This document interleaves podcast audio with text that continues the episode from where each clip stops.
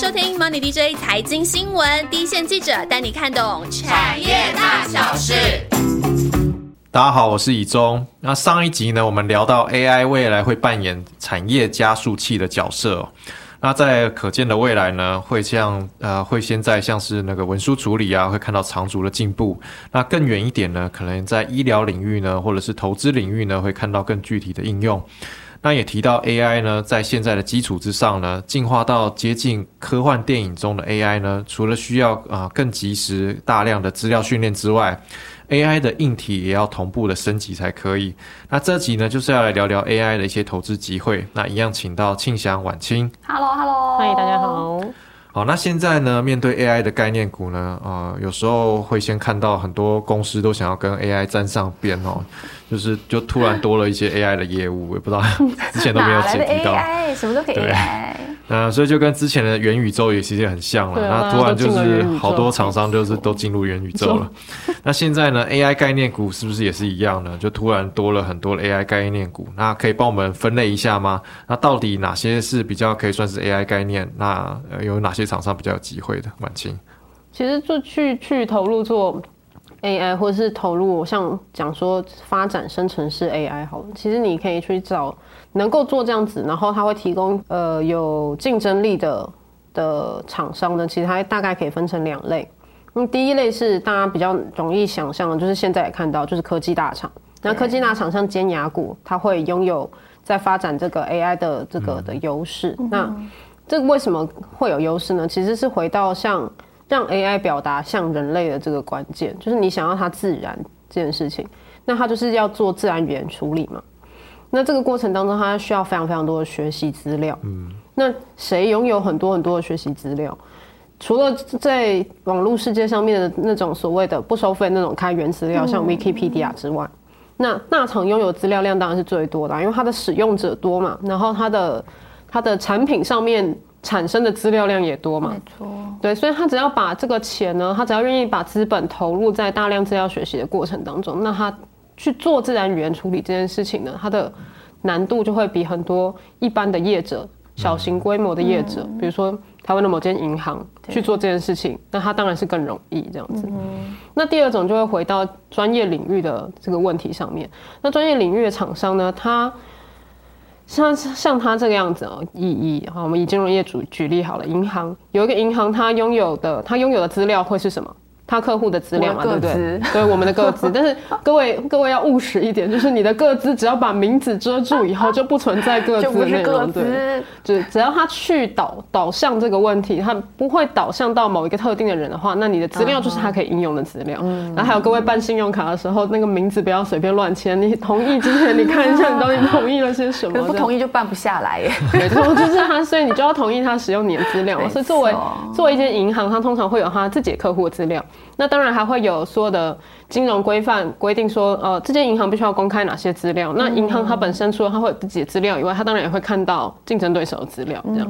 所以它通常会形成什么？然后形成这个产业专业知识，对，跟它的使用者的专业知识，它要怎么样去对它的使用者行销这样子的专业知识，这样。那它拥有这样子专业知识，那它就可以去开发。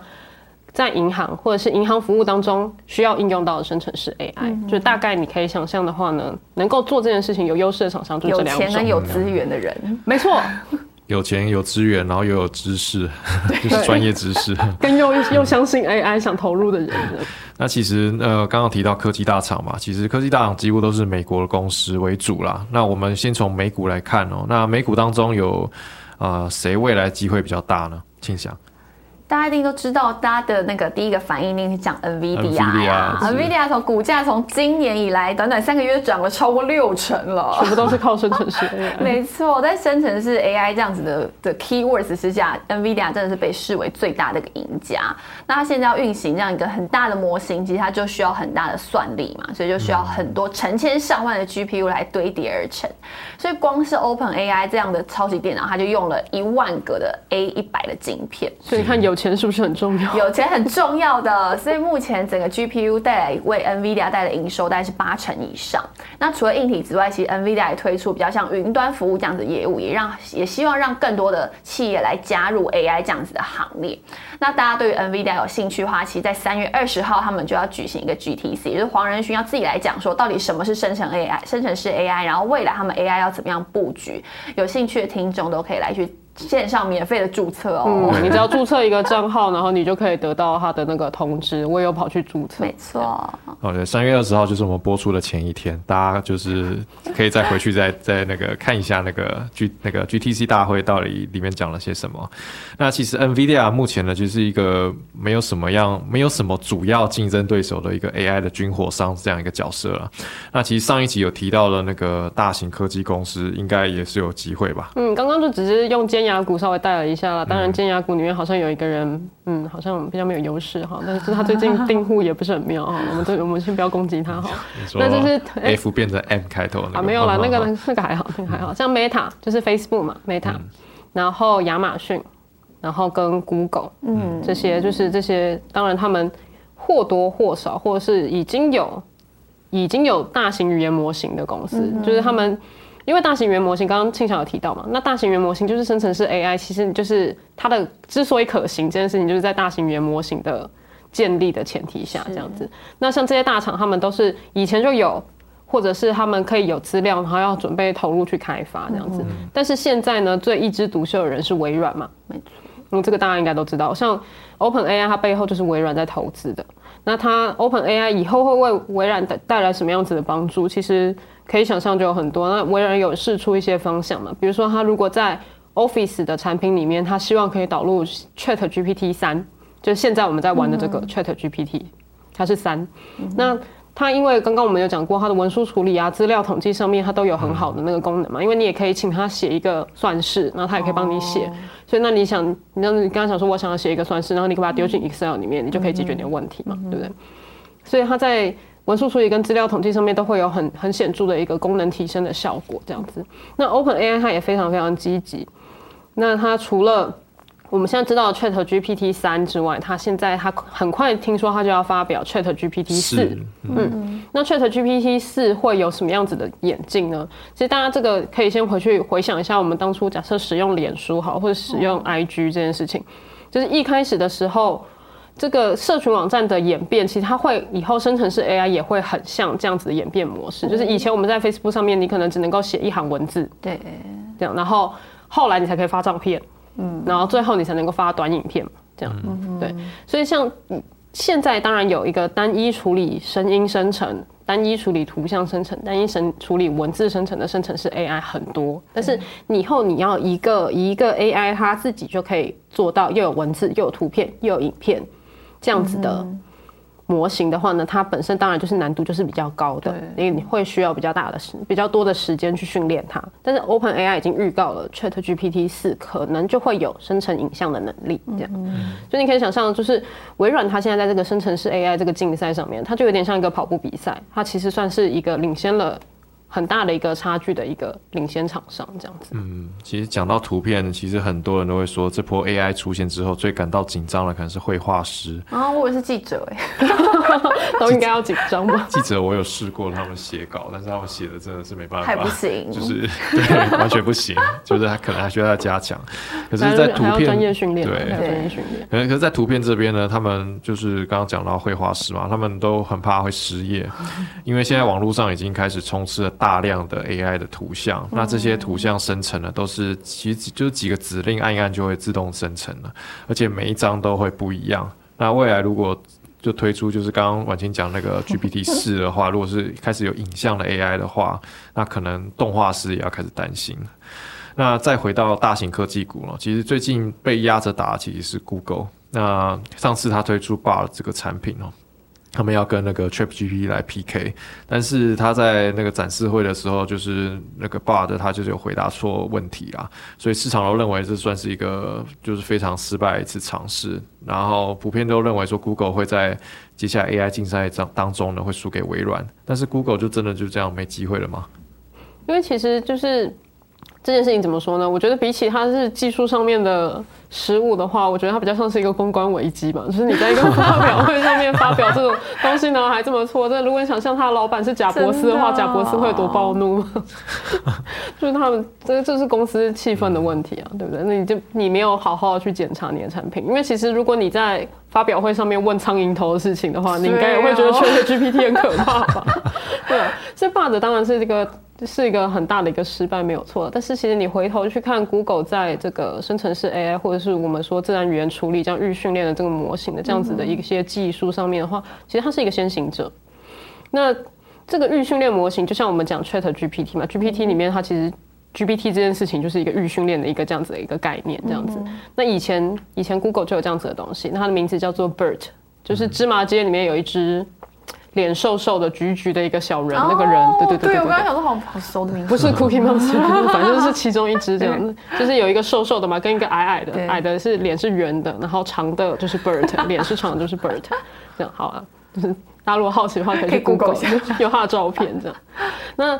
这个呢，BERT 它会它帮助 Google 做什么呢？它出现了以后，这个技术研发成功了以后呢，它在 Google，然后它持续在优化 Google 的一些服务，就是改善它的搜寻搜寻服务。嗯所以你说 Google 落后吗？其实是微软后来居上了。那它怎么改改变那个 Google 的搜寻服务？就是其实就是像我们刚刚讲那个地址，就是我要去一个地方怎么怎么去这件事情这样。那像很多人都会问说。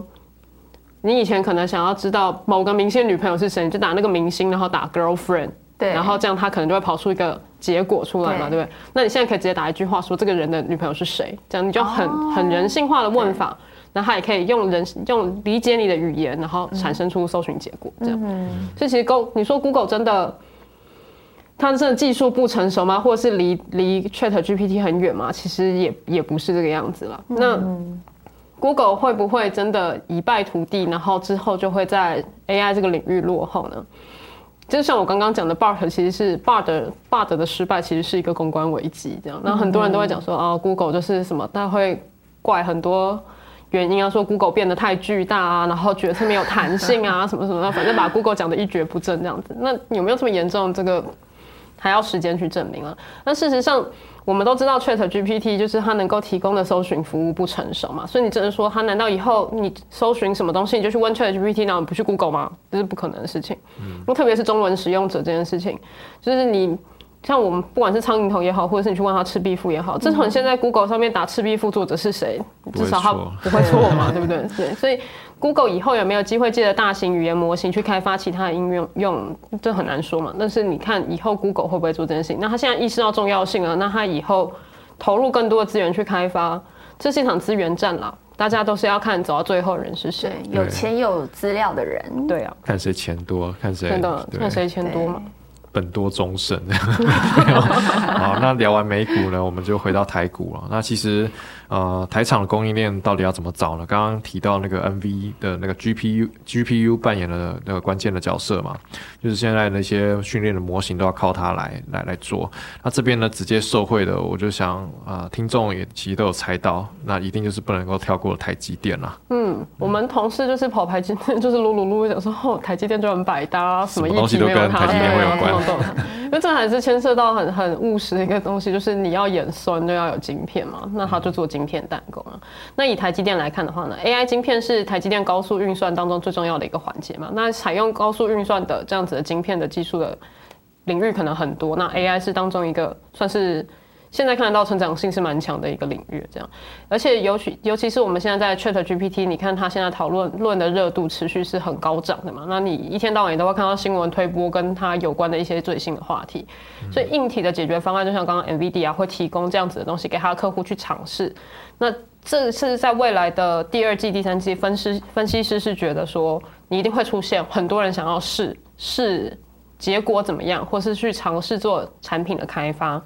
所以，也许它能够成生成很多呃成熟的产品，或者是他可能试了以后觉得他的领域应用这个技术可能不是很实际，但是你不知道现在的结果是什么。他们现在就是在试的这个阶段。那他在试的这个阶段的时候呢，他是一定会对整个硬体的供应链来讲，它一定是会看见用量增加的。所以短期这个第二季、第三季，你看到。AI 相关晶片需求增加，这个是一定会是很显著的。OK，那其实台积电在 AI 的发展，我们家记者那个露露就是有写过一些分析稿，大家可以再找来看看。那除了台积电呢，半导体还有其他受惠的厂商吗？庆祥。其实，再从 IC 设计端来看，我们再回头看一下，说 AI 到底要怎么样好好运算，其实包含 CPU 啊、GPU 都是很重要的关键。那其实我刚刚也提到说，其实加速器它辅助这样的加速器也是很重要，包含 FPGA 啊或者是 ASIC，都是可以用来作为 AI 加速的一个功能性。那当然，不同的场域啊、不同的应用啊，就会有不同的加速器来做重要的角色。那我们就回头来看，到底台湾谁在做 ASIC 厂商？大家一定都很熟悉的创意啊，或者是世新。其实过去我们在节目当中也常常提到。那这种高速运算的提升之下，其实像创意和世新，他们就拥有了先进制程技术的一个优势性哦。然后特别是跟台积电的配合度也非常的高，所以在这样子的呃国型国际的大型业者和 ASIC 去做共同合作，然后开发像呃 HPC 啊或 AI 这样子的。晶片其实是势在必行，也是持续让整个 ASIC 市场规模逐步放大的一个重要的刺激点。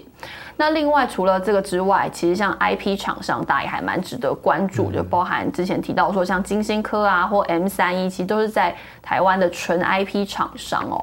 那整个像包含金星科，其实它就是在 RISC-V 联盟当中很重要的一环。那金星科过去也提到说，到底这个。呃，AI 对于在他们的营运来说有什么样的重要性？其实像金星科现在已经打入了资料中心的 AI 的加速器，嗯、那他们这种客制化的机制啊，也可以让整个客户那端的呃，包含应用啊等等，也是更弹性化。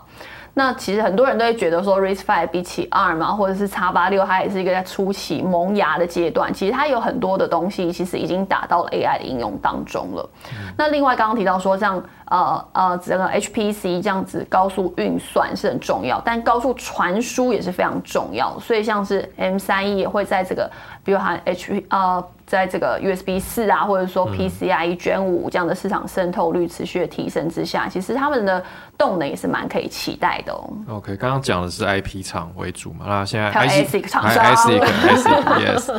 那那在那个 IC 设计有受惠的厂商吗？一定要讲一下联发科吧，科因为像刚刚我们讲那个大型语言模型，其实都是以英文为主要，就是他们英文都讲的很溜，但是真的要落地到中文世界，繁体中文，没错，繁体中文是很重要的。所以整个像是联发科，它和旗下的这个联发创新基地，还有中研院，然后还有国家这边国家教育研究院都有合作这样的一个研究团队，他们就是开发了一款是繁体中文的语言模型，到这个开源网站上来提供测试。所以我们很期待说。接下来我们跟整个电脑互动，我们是可以用繁体中文跟它好好的互动，跟好好的应用，然后可以好好做苍蝇头，对，好好知道《赤壁赋》是谁写的。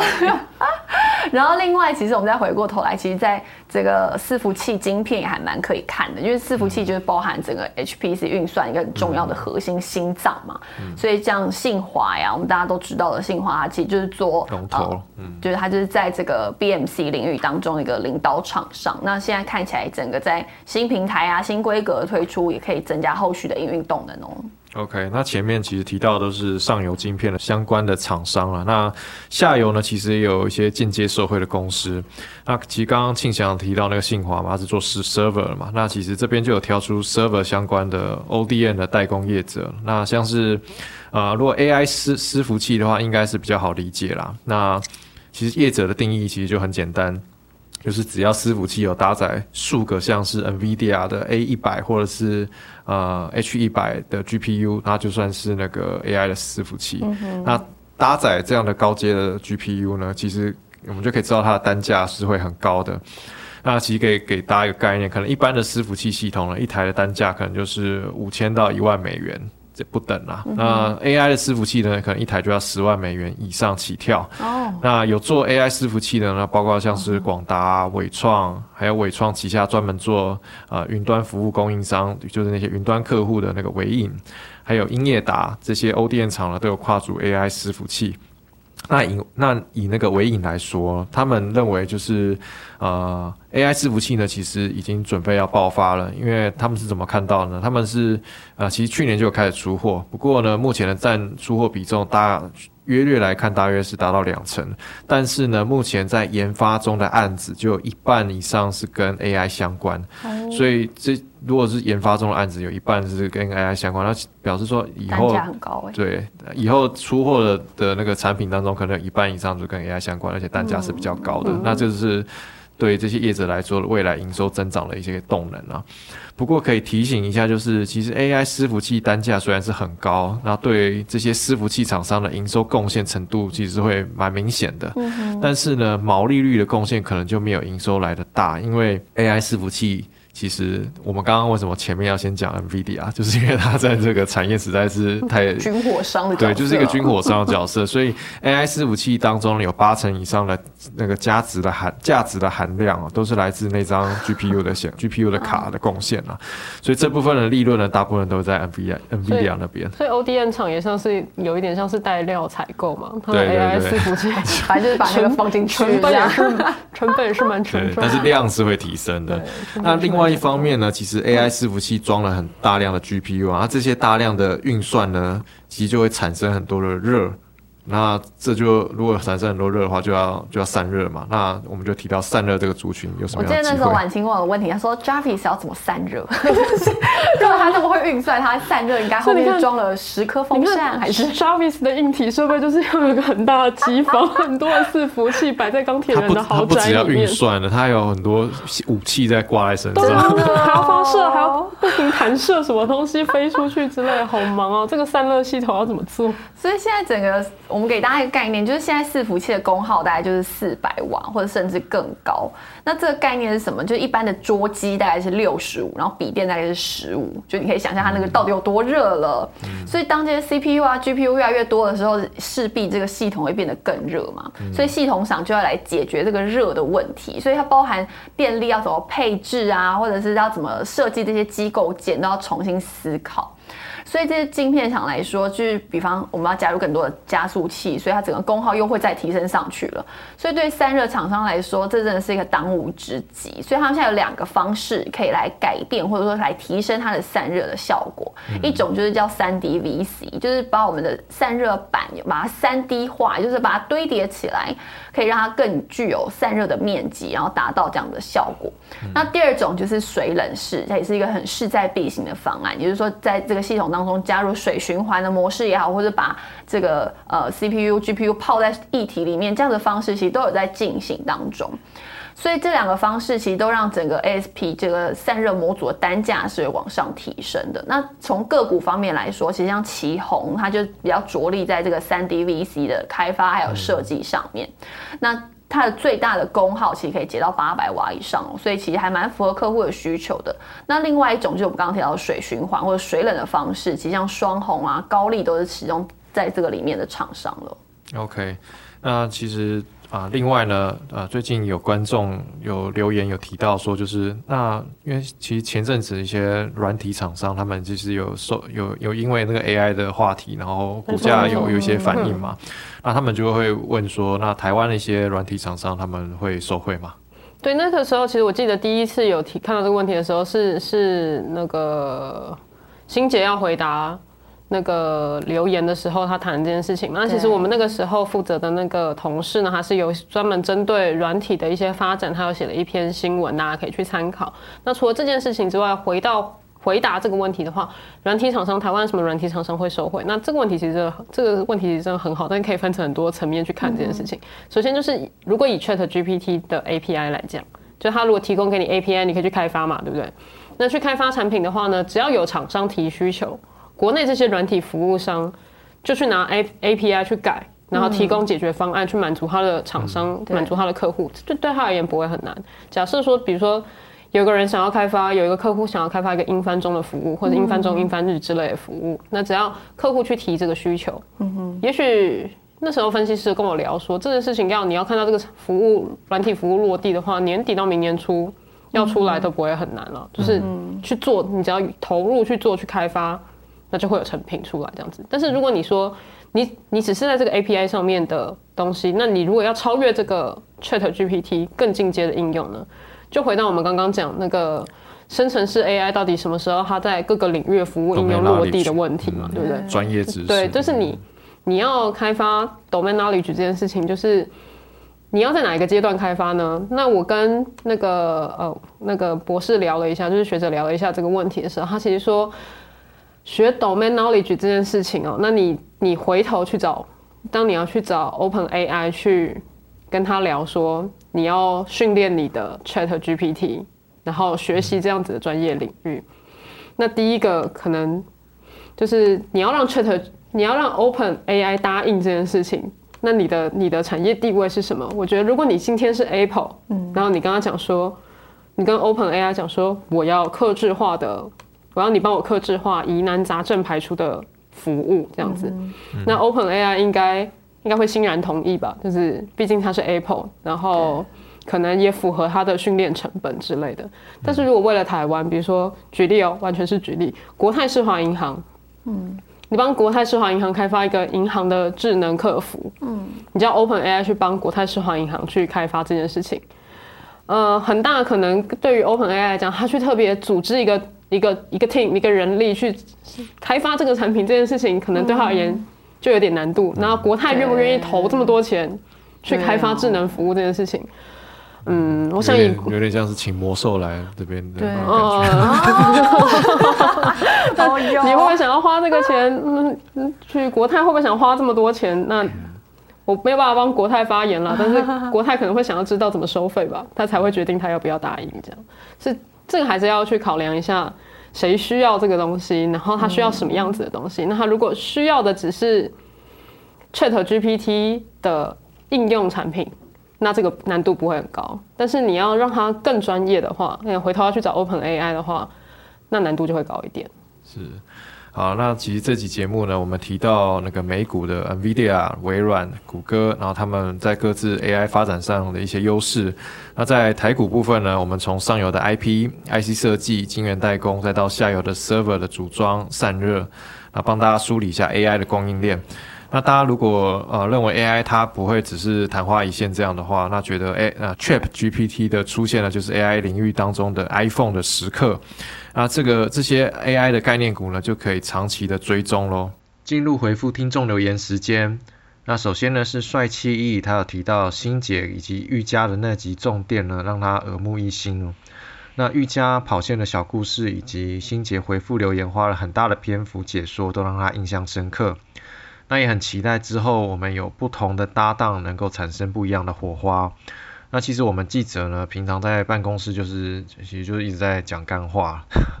那为了能够让节目能够就是合家的观赏聆听啊，所以记者其实在上节目之后呢，都收敛很多。那之后呢，我们还是会找不同的组合来节目聊一聊啦。那接下来是那个 Small Weight。那也提到，就是用很活泼的方式介绍重点。那谢谢你的留言。那再来是云林的产胶啊，然后他有提到说，请问一下，统一旗下的新能高去年宣布加入储能产业推动联盟，呃，也重启磷酸锂铁配方的研发。请问这一档是否是可以留意的储能概念股呢？那我有问线上的记者哦，那还有提到说，新能高呢，过去的产品是比较集中在消费性电子的应用。像是那个蓝牙耳机就占它的营收四成，然后电脑周边也就占了两成，所以两个加起来就有六成这么多了。那参与储能产业联盟其实是公司在争取洁净能源商机的一个策略啊。所以呢，其实长线来看呢，是可以持续的追踪储能相关产品的进度。不过短期上呢，因为刚刚前面有提到它消费性电子占比比较高嘛，所以呢，它的业绩呢还是会受到消费性电子产品景啊景气波动的一些影响啊。那所以它去年的全年的财报其实呈现亏损了。那公司自己预期呢，今年的第二季起，呃，客户的拉货力道应该能够有所回温，那就给你参考喽。那最后呢是 Run J，那他有给我们上一集的 AI 那一集呢有很详细的心得分享。那你有提到呢，Chat GPT 呢其实已经广泛的开始运用在各行各业了。那最先被影响的就是那大量的内容创作者。那我也跟你一样，觉得就是 AI 呢会是一个科技的奇异点啊。呃，之后呢，其实会有很大程度改变人类的生活或者是工作模式。当然，这当中也会伴随很多的投资机会。那然后就像你说的，就是最近呢，可能股市有回温的关系哦，所以呢，我们的留言也开始变多了。那希望这个现象能够持续下去啦。那我们团队呢，也算是挺过一年多来的熊市哦，不间断的持续的在更新。